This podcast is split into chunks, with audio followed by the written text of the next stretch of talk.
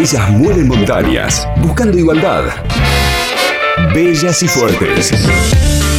La columna de género en viento a favor. Sin deber y sin temer, tan solo por ser mujer valiente y poco frágil. Este lunes 28 de septiembre fue el Día Internacional por el Aborto Seguro una fecha antes conocida como el Día Global de Acción por el Acceso al Aborto Legal, Seguro y Gratuito. Este es un día reconocido internacionalmente justamente por ser una fecha que se utiliza para visibilizar el reclamo por el aborto legal en toda Latinoamérica. Y este día en particular tuvo una fuerte presencia ayer en las redes sociales, donde prácticamente todo el día en Twitter, por ejemplo, fue tendencia el hashtag aborto legal 2020, es urgente y será ley. Acá en Neuquén también se hicieron pañuelazos, uno en pleno centro y también de forma virtual. Bueno, se fueron buscando las formas para visibilizar esta fecha que, como sabemos, los últimos dos años sobre todo empezó a recobrar mucha fuerza. Sin embargo, esta fecha, el 28 de septiembre, está en el calendario y en la agenda del movimiento de mujeres y feminista desde hace exactamente 29 años.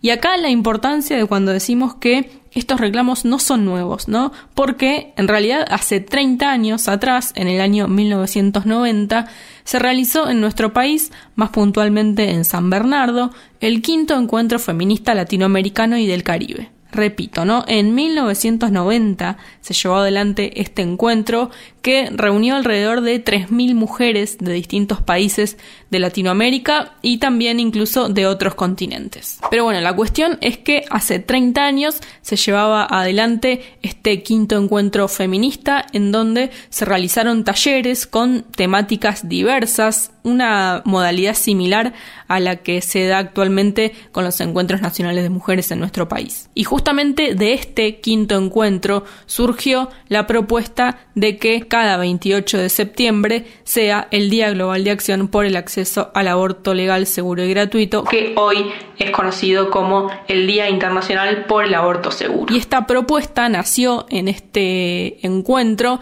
en el taller que había sobre aborto que fue organizado por la Comisión por el Derecho al Aborto de Argentina y por la Organización de Católicas por el Derecho a Decidir de Uruguay, en donde también participaron distintos grupos feministas de Bolivia, Brasil, Colombia, Chile, El Salvador, Guatemala, México, Nicaragua, Paraguay y Perú. Y esta propuesta de que este día sea el 28 de septiembre específicamente vino por parte de eh, brasileñas porque en ese país antes de que saliera la ley para abolir la esclavitud se sancionó la denominada Ley de Libertad de Vientres. El 28 de septiembre de 1871, en Brasil, se sancionó la Ley de Libertad de Vientres que liberó a todos los hijos de esclavos nacidos en Brasil.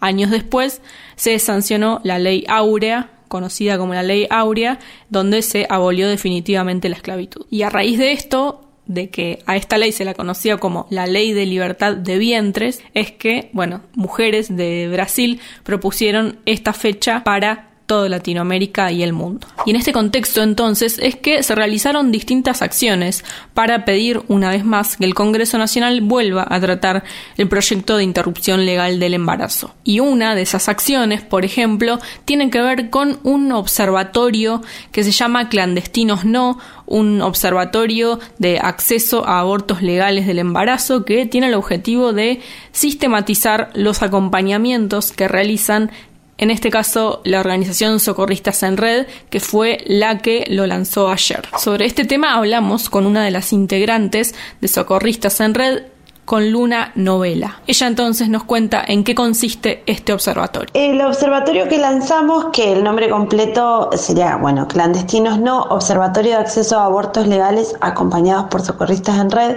tiene la idea de ser un elemento más, una herramienta que permita identificar y registrar tanto los aspectos positivos como las responsabilidades incumplidas que notamos en el sistema de salud para los, los accesos a abortos legales. Eh, la necesidad de contar con esta herramienta surgió porque como no sé si ustedes ya sabían, pero digamos una de las cuestiones que hacemos como socorristas es sistematizar la información de los acompañamientos que hacemos eh, de todos los abortos y eh, lo que notamos es que muchas veces ocurre que en el sistema de salud se dan prácticas que son violentas y que vulneran a las personas con capacidad de gestar o de abortar que deciden recurrir a, la solicitud de estas interrupciones de embarazo. A través de esta sistematización que nosotros hacemos pudimos ver estas cosas y entonces nos dimos como esta tarea de eh, recopilar esa información, organizarla y poder comunicarla para que eh, llegue al resto de las personas. Algo a resaltar es que la red de socorristas es una red federal que la integramos 56 colectivas a lo largo y ancho del país y eh, para poder llevar a cabo esta tarea del observatorio nos dimos la tarea de participar distintas personas de todas las regionales que integran esta red. Entonces, eh, también para el armado del observatorio fue una cuestión federal y tiene presencia de los distintos sectores del país. Era Luna Novela entonces desde Esquel, una de las integrantes de Socorristas en Red, y más allá del lanzamiento oficial, diríamos, de este observatorio, esta organización ya venía sistematizando algunos datos. Esto nos comentaba Luna. A través de esta sistematización que yo les comentaba que realizamos es que pudimos recabar que en el primer semestre del 2020 dimos información a 9.134 personas que se comunicaron para acceder a un aborto y que 1.686 pudieron llevar adelante una ILE acompañada por eh, socorristas en red. Otra de las cuestiones que pudimos notar por haber acompañado a estas personas es que muchas veces no tienen la información información suficiente sobre la realidad o la normativa eh, referida al protocolo de ILE en el lugar donde residen y esa es como una de las tareas también que nos queremos dar desde el observatorio, poder dar a conocer cuál es la realidad y que llegue a la mayor cantidad de personas. También eh, en este momento, digamos, con, la salida del observatorio, lo que pueden encontrar si ingresan a la página que es observatorio.socorristasenred.org es eh, unas placas que tienen que ver con experiencias de personas que mm, interrumpieron sus embarazos dentro del sistema de salud.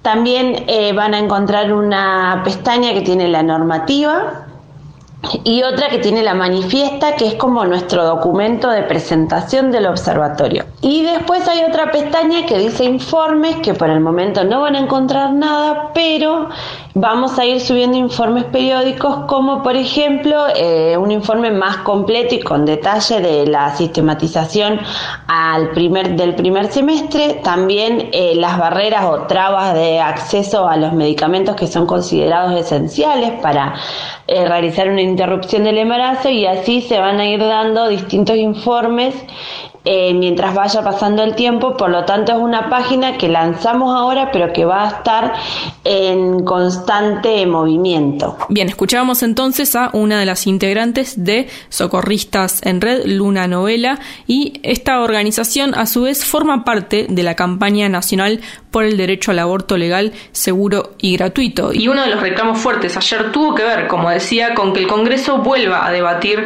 el proyecto de interrupción legal del embarazo. El presidente Alberto Fernández ya dijo hace un tiempo que tenían elaborado un proyecto desde el oficialismo, pero hasta el momento no fue presentado. Probablemente de no existir esta pandemia y esta situación tan particular que estamos viviendo, la situación hubiera sido distinta, pero bueno, la cuestión es que el reclamo sigue estando presente para que el proyecto sea tratado y aprobado este año en el 2020. Y de hecho, después del pañuelazo virtual que se realizó ayer, el presidente se pronunció en Twitter y escribió lo siguiente. La penalización del aborto ha fracasado como política. Mueren mujeres por abortos clandestinos y otras sufren graves secuelas en su salud.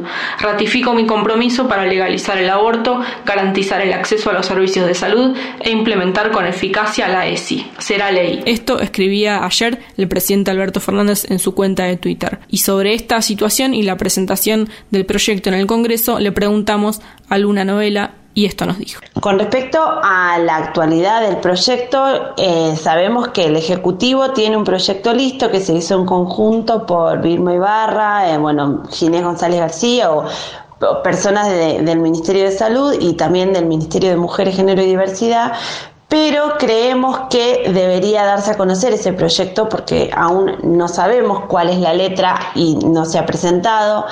Pensamos que hay un proyecto de la campaña que surge del consenso de un montón de organizaciones que vienen o venimos militando desde hace años por la legalización del aborto y que como mínimo no debería ser más restrictivo que ese. Si amplía derechos puede presentarse, si no debería como tratarse el de la campaña que ya está y que ya fue presentado pero a su vez quisiéramos como poder conocerlo, saber qué dice y que se presente. Más allá de que entendemos de que estamos en una situación un poco particular que tiene que ver con el contexto de coronavirus y de pandemia, pensamos de que eh, debería enviarse lo más rápido posible porque sigue sigue estando siempre en pausa los derechos de las mujeres y por esta cuestión que también les comentaba antes del acceso a la información, pasa que hay un montón de personas que incurren en prácticas inseguras para hacerse interrupciones porque quien está decidida lo va a hacer igual y eso muchas veces llega a costar la vida de esas personas. Por lo tanto, creemos que hay que presentar lo urgente que tiene que salir y que así como se están debatiendo un montón de otras cuestiones de manera virtual, debería también poderse debatir esto y siempre eh, exigiendo a los las legisladores que integran el Congreso que eh, más allá de la moral o de los pensamientos de cada uno tengan en cuenta que acá lo que está en riesgo es la vida de un montón de personas con capacidad de gestar que necesitan tener acceso a este derecho. Bien, Luna novela entonces de Socorristas en Red y un poco de lo que fue este 28 de septiembre en nuestro país y el mundo, el Día Internacional por el Aborto Seguro. LU5 Podcast. Viento a favor.